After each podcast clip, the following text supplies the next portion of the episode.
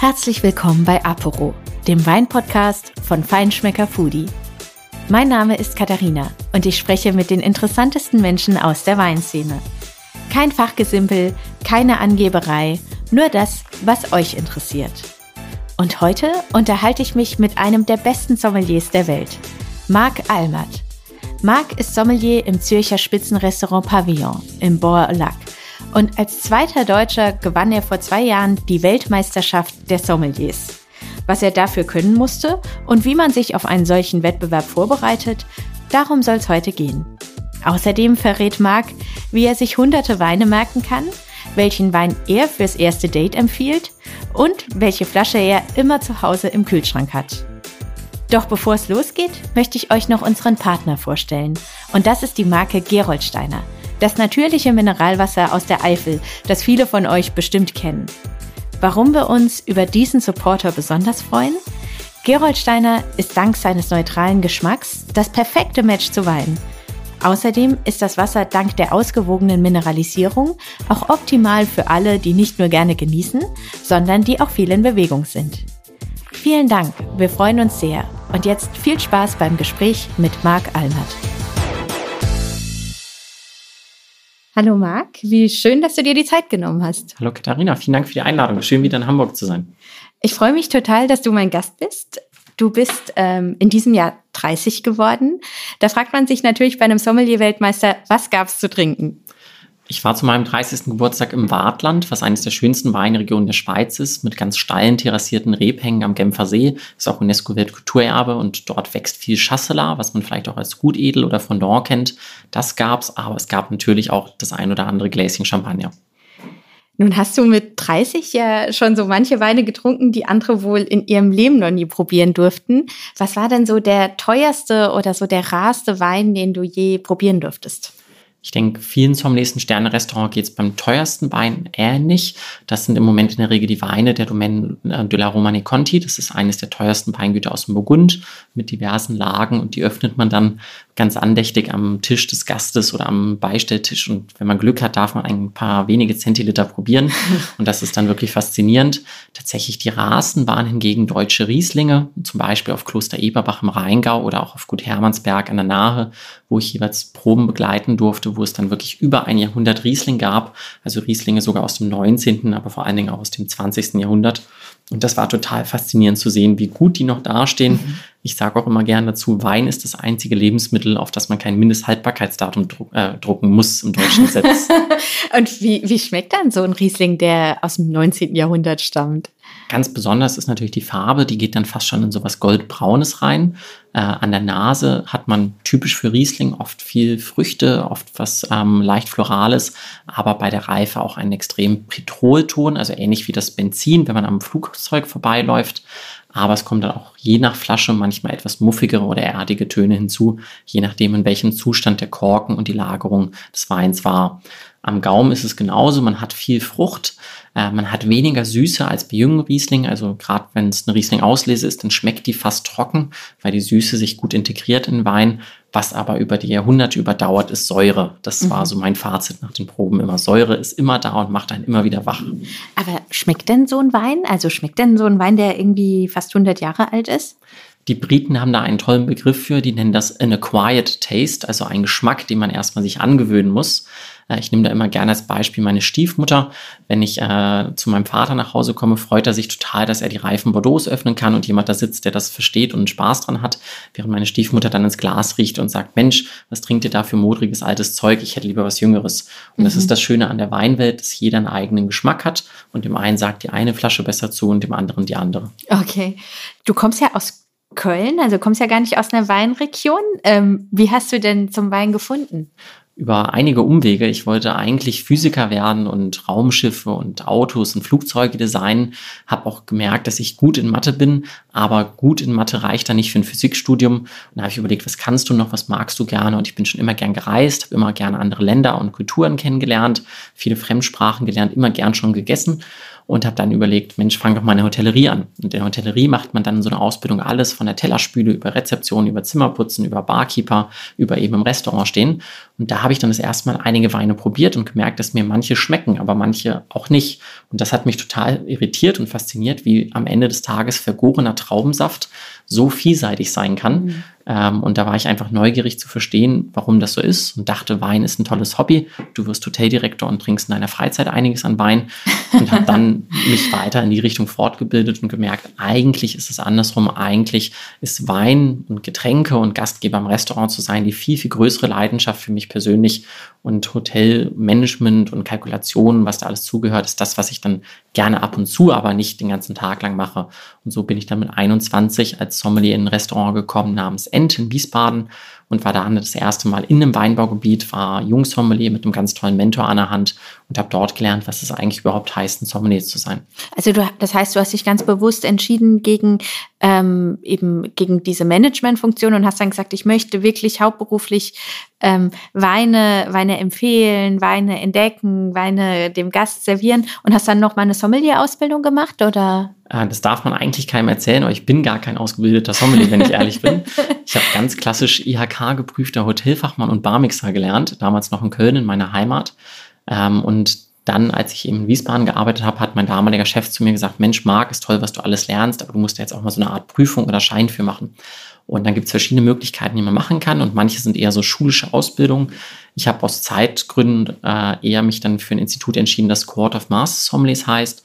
Es gibt ein mehrstufiges Prüfungsmodell und es gibt zwar ein oder zwei Tage Kurse, aber im Prinzip kommt man zur Prüfung und hofft, man ist bereit und besteht dann, wenn es gut läuft. Aber ich habe keine klassische schulische Ausbildung durchlaufen. Aber es gab natürlich viele Reisen, viele Verkostungen und auch viel durch den Deutschen Sommelier Union. Das ist der Berufsverband der Sommeliers in Deutschland, die einem dann mit diversen Nachwuchsförderprogrammen helfen.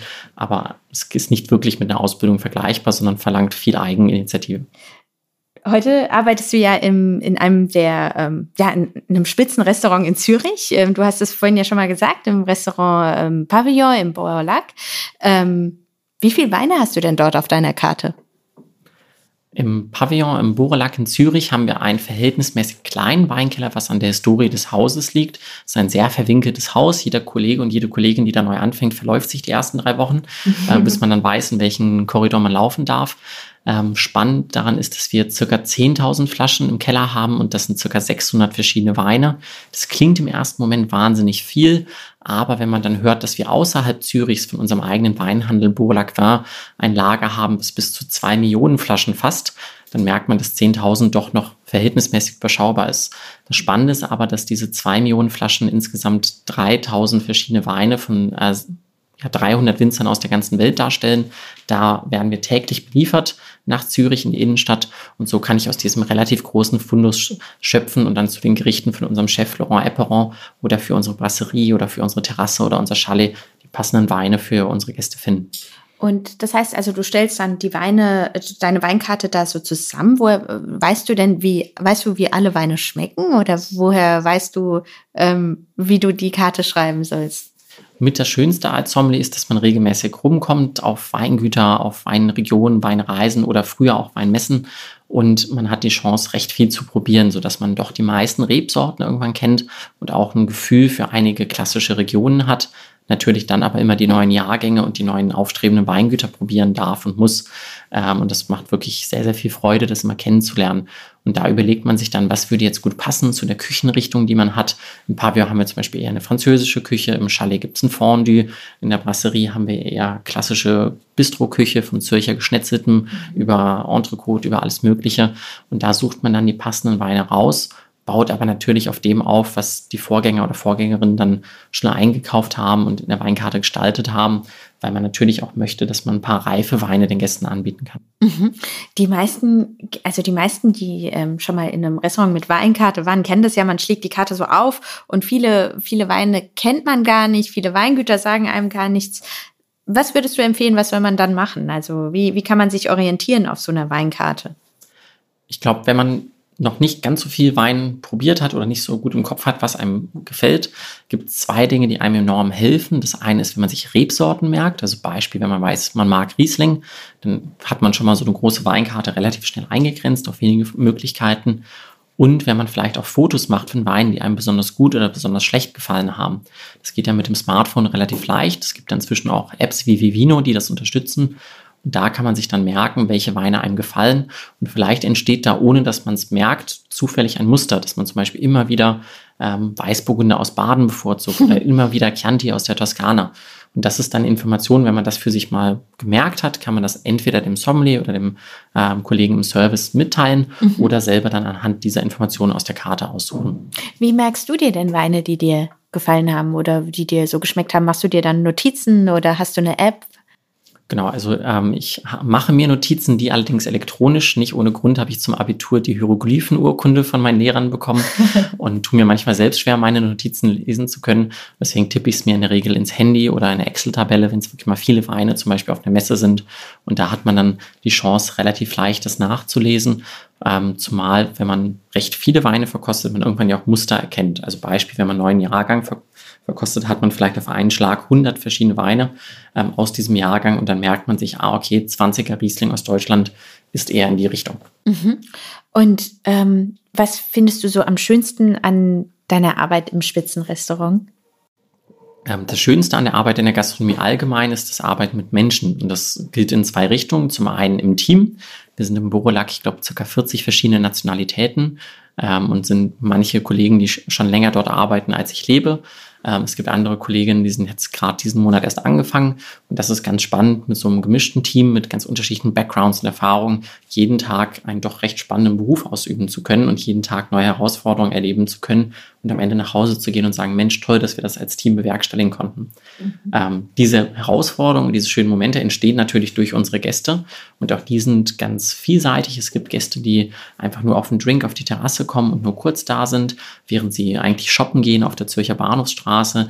Es gibt Gäste, die sparen lange darauf hin, dass sie sich ein großes Suite mit einem tollen Abendessen zum Hochzeitstag gönnen können. Und dann gibt es andere, die etliche Wochen im Jahr bei uns schlafen äh, und das Ganze aus sowohl der Schweiz, aber auch Europa und anderen Kontinenten. Und das ist total faszinierend, jeden Tag mit so vielen interessanten Menschen in Kontakt zu sein und zu überlegen, was ist jetzt genau für diese Person, für diesen Moment, für diese Begleitung und diese Speise der richtige Wein oder vielleicht auch das andere richtige Getränk. Also das heißt, du immer, du gibst deine Weinempfehlungen immer total ähm, individuell ähm, auch auf die Situation abgestimmt. Also es ist nicht so, dass du sagst, zu diesem, ähm, zu diesem Essen oder an diesem Tag empfehle ich immer Wein XY, sondern du schaust dir quasi immer das, das Gesamtgefüge äh, an.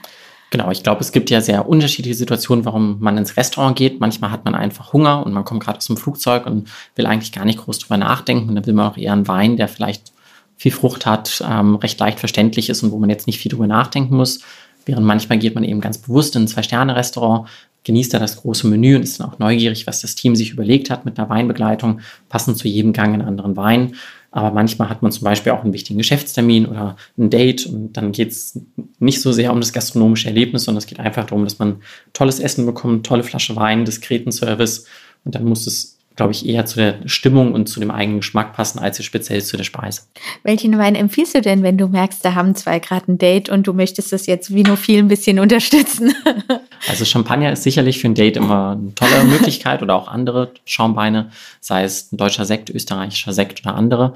Aber sonst ist es eigentlich spannend, wenn man dann fragt, wer von Ihnen möchte denn den Wein aussuchen, weil da merkt man dann auch schon ein bisschen die Dynamik am Tisch und fragt dann auch, was sind denn Weine, die sie schon gern mochten oder nicht so gerne mochten. Und dann lernen die beiden sich allein dadurch ja schon ein bisschen mhm. erkennen und haben dann vielleicht auch mal ein, das nächste Gesprächsthema. Wie warst du denn schon mal in der Toskana? Vielleicht fahren wir da mal zusammen hin. Das ist dann immer ganz witzig. Ja, da, ähm, dann bist du da sozusagen sogar mit. Ähm, also das kann man dann Lino viel ganz schön äh, unterstützen. ähm, du bist ja so quasi ganz nebenbei zu deiner Tätigkeit als Chefsommelier ähm, auch amtierender, also du bist, du hast die Sommelier-Weltmeisterschaft gewonnen, du bist bis heute amtierender Sommelier-Weltmeister. Ich hatte es in deiner Vorstellung auch schon gesagt. Wie zeitintensiv war dann das so zusätzlich zu deinem normalen Job? Ich hole da kurz aus und komme zurück auf meinen Chef in Wiesbaden. Der hat mich nämlich nicht nur gezwungen, in Anführungsstrichen eine Prüfung zu machen, sondern auch gesagt, Mensch, mach doch mal bei so einem Wettbewerb mit und hat mich mehr oder weniger gegen meinen Willen bei einem Jungsommelier-Wettbewerb angemeldet. Und dort habe ich dann teilgenommen und habe den zweiten Platz belegt.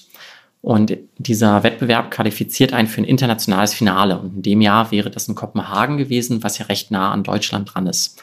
Man hat mir an dem Tag aber gesagt, Mensch, Marc, ähm, wenn du nächstes Jahr gewinnen würdest, das Finale dann ist in Adelaide, also in Australien. Und das war natürlich eine Motivation. Ich hatte vorher noch nie eine Reise außerhalb Europas unternommen und habe dann tatsächlich ein Jahr später das Ticket nach Adelaide gewonnen, hatte eine ganz tolle Reise von das erste Mal im Leben Känguru essen, über die australische Gastfreundschaft kennenlernen und natürlich auch viele Weingüter besuchen. Aber das Spannendste war eigentlich dann ganz viele internationale Sommeliers kennenzulernen und das war das, was mich so begeistert hat. Die waren auch um Längen besser und ich bin sang- und klanglos in dem Wettbewerb gescheitert, aber bin mit ganz vielen Bereichen und Erfahrungen nach Hause gefahren. Und das war so spannend, dass ich gesagt habe, Mensch, das mache ich weiter, diese Wettbewerbe. Und habe dann immer mehr Wettbewerbe gemacht. Irgendwann kam ich dann zur deutschen Meisterschaft, ähm, habe dann da 2015, wenn ich mich recht erinnere, oder 16 den zweiten Platz belegt. Und dann jetzt muss ich kurz wählen, genau, 2015 den zweiten Platz belegt, durfte dann nochmal mitmachen und habe 2017 den ersten Platz belegt. Und das war dann eigentlich so der Startschuss für die Vorbereitung auf die Weltmeisterschaft, sodass ich eigentlich das ganze Jahr 2018 neben meiner Arbeit im Borolak und für Borolak war rund um die Uhr verkostet habe, trainiert wurde, Theorie auswendig gelernt habe, aber auch da im Zuge der Vorbereitung tolle Reisen erleben durfte. Ich war in Kanada, ich war in Japan, ich war in Belgien, in Frankreich, in Spanien und habe auch dort immer wieder spannende Menschen kennengelernt, spannende Getränke kennengelernt, nicht nur Wein, denn weil die WM in Belgien war, haben wir auch sehr, sehr intensiv das Thema Bier als Team mhm. vorbereitet äh, und hatte da eben auch viel Unterstützung von meinem Umfeld, sowohl meinem Chef im Borelac, dem Aurélien Blanc, der selber bis der Sommelier der Schweiz ist, also sehr genau weiß, was man mhm. braucht für einen Wettbewerb, mhm. aber auch der Deutschen Sommelier-Union, was der Berufsverband der Sommeliers in Deutschland ist. Und so war es ein sehr, sehr intensives Jahr, was dann eigentlich das Finale der ganzen Zeit vorher war. Aber es war ein wunderschönes Jahr gleichzeitig. Und die, du hast jetzt gerade gesagt, du hattest diese Phase, in der du dann an verschiedenen Wettbewerben teilgenommen hast. Jetzt fragen sich, glaube ich, viele, Sommelier-Wettbewerbe, was muss man da eigentlich machen? Muss man da einfach äh, Wein trinken oder also was muss man können, um solche Wettbewerbe zu gewinnen? Wein trinken gehört definitiv auch dazu, aber meistens erst nach dem Finale, äh, wenn man dann erleichtert ist, dass es auf die eine oder andere Art geschafft wurde. Ähm, die meisten Sommelier-Prüfungen, Wettbewerbe basieren klassisch auf drei Säulen.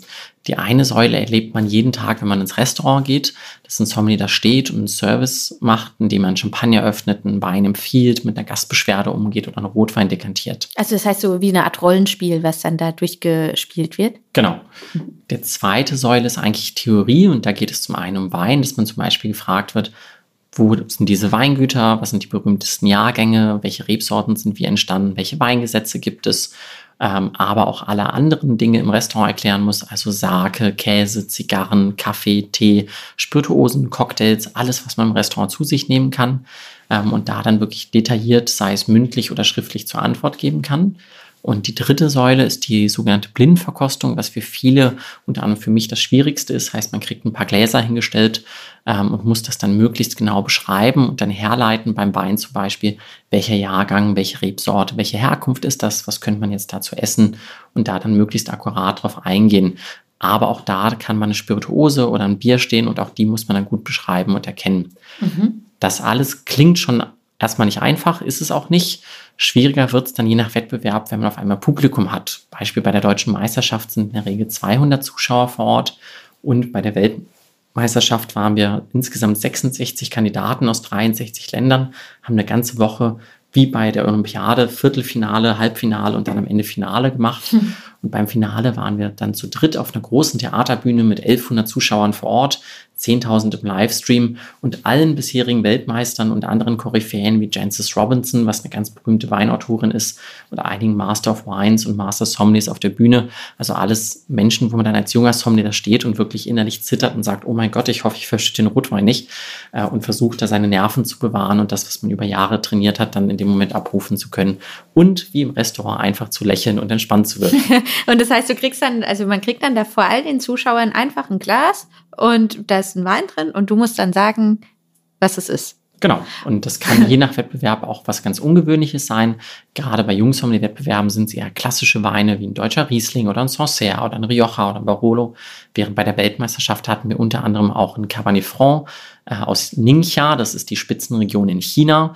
Ähm, und viele von uns haben die Rebsorte erkannt, aber keiner von uns, nicht mal der Kollege aus China, hat daran gedacht, dass das vielleicht nicht chinesischer Wein sein könnte, weil man das einfach ja selten ins Glas bekommt.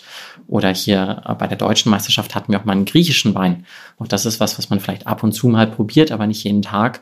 Und das dann in der Blindverkostung zu erkennen, ist doch schon knifflig. Aber das hat zum Beispiel ein Kollege hier aus Hamburg, der Maximilian Wilm, damals mit Weingut und Jahrgang und Rebsorte perfekt geschafft. Und wie, wie machst du das? Also wie, wenn du dann so einen Wein hast, ich meine, die meisten würden sagen, sie erkennen noch, ob das jetzt rot oder weiß ist, aber und wie geht's dann weiter? Also wie, wie näherst du dich dann dem Wein? Eigentlich ist Verkosten ganz einfach, weil es ist so, wie das Gesicht aufgebaut ist. Das heißt, man fängt mit den Augen an und schaut jetzt mal ins Glas hinein. Welche Farbe habe ich? Ähm, ist die Farbe vielleicht unterschiedlich. Gerade bei reifen Weinen hat man am Glasrand dann eine andere Farbe als bei jungen. Wenn ich das Glas schwenke, habe ich irgendwelche Kohlensäure, habe ich diese Tränen oder Kirchenfenster, die am Glasrand runterziehen. Und da, wenn man viel verkostet hat, ruft man dann im Gedächtnis einiges ab und sagt, Mensch, die Farbe habe ich schon mal gesehen. So hell kann zum Beispiel nur Spätburgunder oder Grenache oder Nebulot sein. Es kann dann schon mal kein Cabernet sein, allein von der Farbe. Das überprüft man dann an der Nase, also man wechselt von Augen an die Nase mhm. und riecht und sucht bestimmte Früchte oder bestimmte Gewürze, ähm, sucht, ob man vielleicht einen Anklang von Holz findet, also so eine Toast- oder Brioche-Note und schaut dann, Mensch, von den Rebsorten, die ich noch im Kopf behalten habe, welche könnten jetzt so gemacht worden sein. Und dann geht man runter im Gesicht an den Gaumen, nimmt einen Schluck in den Mund, probiert, riecht das, äh, schmeckt es genauso, wie es gerochen hat, habe ich dieselben Früchte, dieselben Gewürze, aber auch was habe ich für einen Tannin, also sprich Bitterstoffe, was habe ich für eine Säure, was habe ich für einen Alkohol, was habe ich für eine Länge, was oft ein Qualitätsmerkmal sein kann. Mhm. Und ist der Wein trocken oder süß? Mhm. Und mit all diesen kleinen Puzzleteilchen versucht man dann abzugleichen, was es nicht sein kann mhm. äh, und dann auf sich und sein Bauchgefühl zu hören, was es dann vielleicht noch sein könnte. Und ähm, trinkst du eigentlich, also wie, wie, wie, wie trainiert man das? Also trinkst du jeden Tag Wein und, und wie, wie, wie bereitet man sich auf sowas vor? Ich trinke nicht jeden Tag Wein, aber ich probiere fast jeden Tag Wein. Denn leider darf man bei dem Beruf nicht immer alles trinken. Man muss recht oft auch spucken. Ähm, und das ist wirklich wichtig, weil man sich sonst die Weine nicht merken kann, weil sie am Ende vom Tag doch ein bisschen Alkohol auch enthält.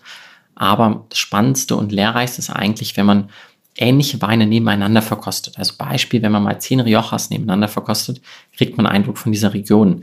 Wenn ich dann aber mal fünf Rieslinge aus, nebeneinander verkoste und einer kommt aus Deutschland, einer aus Österreich, einer aus dem Elsass, einer aus Australien, vielleicht einer aus Washington, dann habe ich einen Eindruck, wie ist diese Rebsorte, erkenne aber gleichzeitig auch die Unterschiede der verschiedenen Regionen.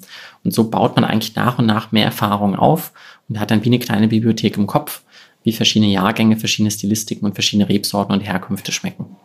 Und hat sich was durch den, oder was hat sich durch den Sommelier Welt, durch den Weltmeistertitel ähm, für dich verändert? Also stehen dir, seit du Weltmeister bist, dann auch viel mehr Türen offen, weil alle gerne den besten Sommelier der Welt ähm, begrüßen möchten? Oder wie, wie, hat sich so deine Arbeit verändert? Das Spannende ist vor allen Dingen, dass man ähm, noch mehr Menschen kennenlernen kann als vorher.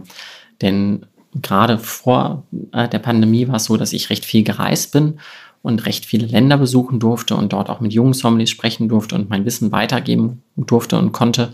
Ähm, und das ist was, was jetzt wieder langsam anfängt. In der Zwischenzeit fand das sehr stark über Online-Medien statt, wie glaube ich in vielen Branchen. Aber es war eben wirklich interessant, dass man jetzt sein, ich sag mal, Netzwerk noch weiter ausbauen konnte, ähm, noch mehr Möglichkeiten hat, spannende Weine zu verkosten und dann über diese Weine sprechen zu dürfen und diese Erfahrung immer wieder mit ins eigene Restaurant zu bringen und zu sagen, Mensch, ich war jetzt vorgestern in Warschau oder in Tokio und habe das und das erlebt. Das wäre vielleicht eine Idee, die wir in der oder der Form bei uns auch im Pavillon und im Borolak umsetzen könnten. Und so hat man die Chance auch immer wieder sich selbst auf Trab zu halten und was Neues zu entdecken und neu herauszufordern. Und das ist eigentlich das, was sich durch Weltmeistertitel sehr verändert hat. Das, was sich auch sehr verändert hat, ist, dass man wieder deutlich mehr Freizeit hat, ähm, weil man darf nur einmal gewinnen. Wenn man einmal gewonnen hat, dann ist man automatisch raus, äh, anders als beim Sport. Und da bin ich sehr, sehr froh drum, denn es war eine tolle Zeit, aber eben auch eine sehr intensive Zeit. Und es ist jetzt viel schöner, da anderen zu helfen, diese Bühne erklimmen zu können und ihnen das, was man selber erlebt hat, schon weitergeben zu können. Mhm. Gibt es denn auch Gäste, die extra ins, äh, ins Pavillon, äh, Pavillon kommen, weil sie gerne mal vom Sommelier-Weltmeister bedient werden möchten? Das müsstest du wahrscheinlich unsere Gäste fragen. Es gab es schon vereinzelt, dass jetzt Gäste sagten, Mensch, wir haben sie da und da kennenlernen dürfen auf der Veranstaltung oder den Artikel gelesen oder im Radio oder im Podcast gehört äh, und waren dann neugierig und sind vorbeigekommen. Das freut uns natürlich. Ähm, aber ich glaube, das Spannende ist, wir sind ein sehr, sehr starkes Team. Wir sind allein drei Sommeliers im Team. Mein Chef ist, wie besprochen, der beste Sommelier der Schweiz, der Aurélien Blanc. Wir haben eine tolle junge Kollegin vom Bodensee im Team, die Angelika Grundler, die jetzt auch schon die ersten äh, Wettbewerbe gewonnen hat. Haben einen Küchenchef, der seit 20 Jahren da ist, äh, Laurent Epperon und mit unserem Sous-Chef Maximilian Müller jetzt schon zwei Sterne erkocht hat. Und auch das Haus ist wirklich spannend. Wir bauen immer wieder um. Jetzt bald wird die Terrasse umgebaut, die Fassade wird erneuert. Das heißt, es lohnt sich immer ins Borolack zu kommen und wenn der Sommelier ein Grund davon ist, bin ich froh. Aber ich glaube, dieses Haus bietet noch viel mehr als einen tollen Weinkeller. Ähm, apropos Weinkeller, wie ist denn dein eigener Weinkeller so ausgestattet? Hast du da auch ganz viele Weine oder bist du beruflich so ähm, mit dem Thema bedient, dass du eigentlich privat da gar nichts sammelst? Also ich sammle auf jeden Fall Privatwein, ähm, habe leider keinen Platz für zwei Millionen Flaschen, so wie auf der Arbeit. ähm, äh, aber ich habe doch einiges an Riesling vor allen Dingen immer wieder da, dadurch, dass ja meine erste Sommelier-Zeit im Rheingau war und auch sonst meinem Heimatland Deutschland, glaube ich, Riesling mit die spannendste Rebsorte über die Jahrzehnte hinweg ist, gerade was Reifung auch angeht. Ähm, aber ich sammle auch viele andere klassische Weine und bin neugierig, wie sie sich entwickeln. Und das Schöne ist eben auch durch die Kontakte, die man in andere Länder hat, kriegt man immer mal die Möglichkeit, von Kollegen eine Flasche in die Hand gedrückt zu bekommen und zu sagen, Mensch, ähm, ich werde nie vergessen, zum Beispiel ein finnischer Sommelier hat mir mal einen Blaubeerwein in die Hand gedrückt. Ähm, also nicht aus Trauben, sondern aus Blaubeeren. Und so sammelt sich da das ein oder andere Interessante an, wo man dann neugierig ist, wie das reift. Und trinkst du auch mal so richtig günstige Weine oder dann lieber gar nichts? Also so, ich sag jetzt mal Weine aus dem Supermarkt, die jemand, ähm, ja, die jemand dir dann irgendwie auf den Tisch stellt, wenn du eingeladen bist? Oder sagst du dann, nee, dann lieber Tee oder Wasser oder Bier? Genau, also ich glaube, es gibt ähm, Supermärkte, die ein interessantes Weinregal haben. Also gerade manche Edeka-Märkte haben ja Eigentümer, die sehr weinaffin sind und dann wirklich ein tolles Weinsortiment zusammenstellen. In Köln gibt es auch einige Rewe-Märkte zum Beispiel, die das haben. Ähm, oder in der Schweiz ist der größte Weinhändler Coop, das ist in der Schweiz der große Supermarkt, ähm, der aber auch einige sehr ernsthafte Weine importiert. Aber ich glaube schon, man muss bereit sein, einen gewissen Mindestpreis für eine Flasche Wein zu zahlen, um wirklich einen Wein zu haben, der A spannend ist und vielleicht von seiner Herkunft und seiner Rebsorte im Glas erzählen kann. Gleichzeitig aber auch, dass man das gute Gefühl hat, dass jeder, der an der Herstellung und dem Transport dieses Weins beteiligt war, auch was abbekommt. Ich gebe immer, gebe immer gerne das Beispiel von billigen deutschen Sekten. Ähm, wenn man überlegt, wir haben in Deutschland eine Mehrwertsteuer von 19 Prozent, wir haben eine Sektsteuer von 75 Cent pro Flasche.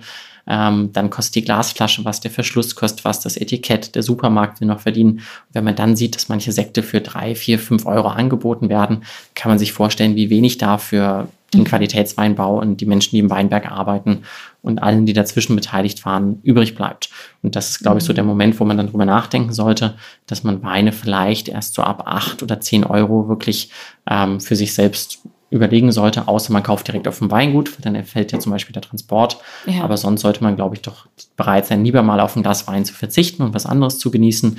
Dafür, wenn man dann Wein trinkt, sich ein Zehner reicht wirklich schon, dann den Zehner in die Hand zu nehmen und zu sagen, jetzt gönne ich mir mal einen wirklich interessanten Wein, unterstützt damit auch ein tolles Weingut.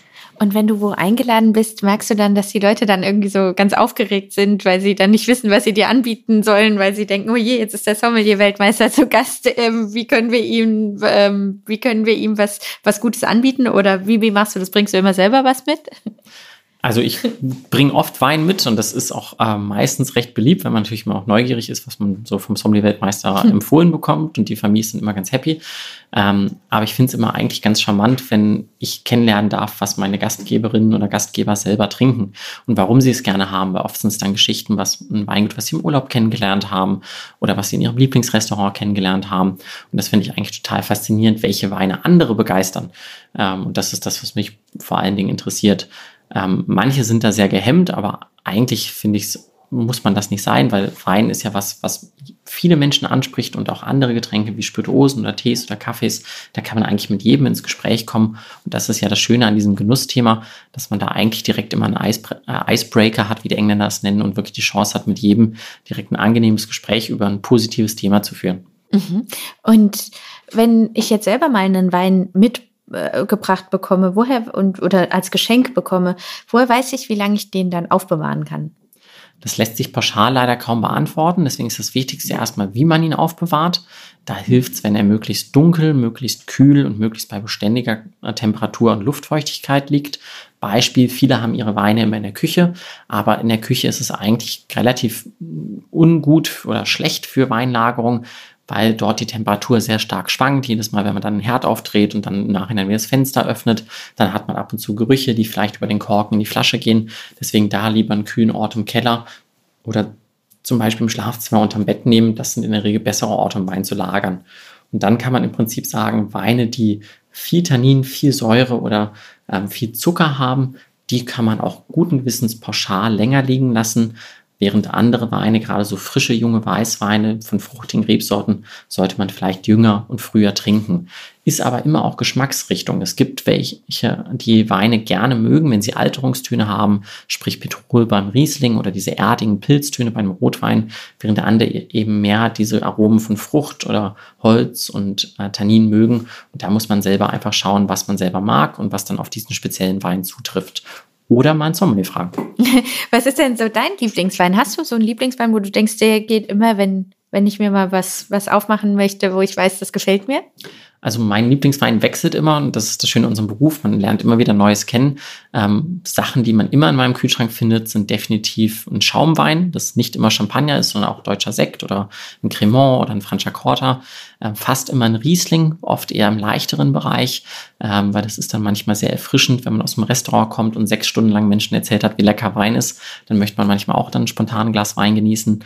Ähm, und sonst verschiedenste Rotweine von Rioja über Piemont, über Burgund, über Bordeaux, über Südafrika, über Neuseeland. Da gibt es viel, was mich begeistert, aber es ist eben immer wieder wechselnd. Und hast du noch so einen Tipp für alle, die ähm, einfach mal, einen, die so eine sichere Bank wissen möchten, wenn sie mal einen Wein zum Beispiel verschenken oder ähm, jemanden einfach beeindrucken möchten? Mit was, mit, also was geht quasi immer? Ich glaube, das, was einem hilft, ist, wenn man sich Prädikats- oder Qualitätsmerkmale raussucht. Beispiel, wir haben wahnsinnig viele deutsche Weingüter, die ganz, ganz tolle Weingü äh, Weine machen, sei es Riesling, sei es Spätburgunder, Silvaner oder Sekt oder vieles andere. Und die erkennt man zum Beispiel entweder am VDP-Siegel, das ist dieser Traubenadler, den man am Flaschenhals entdeckt, ähm, oder auch an Generation Riesling zum Beispiel, ist eine Jungwinzervereinigung, die ganz tolle Weine hervorbringt.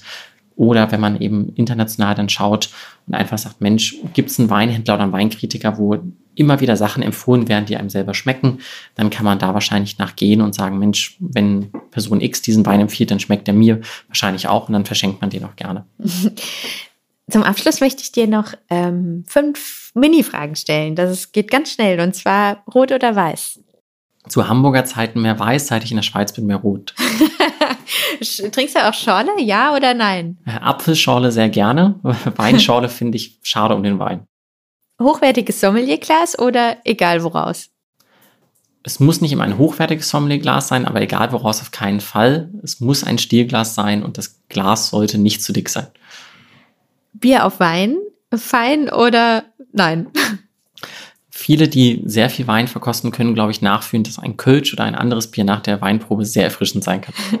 Und gibt es so eine Wein-Food-Kombination, die du nie vergessen wirst?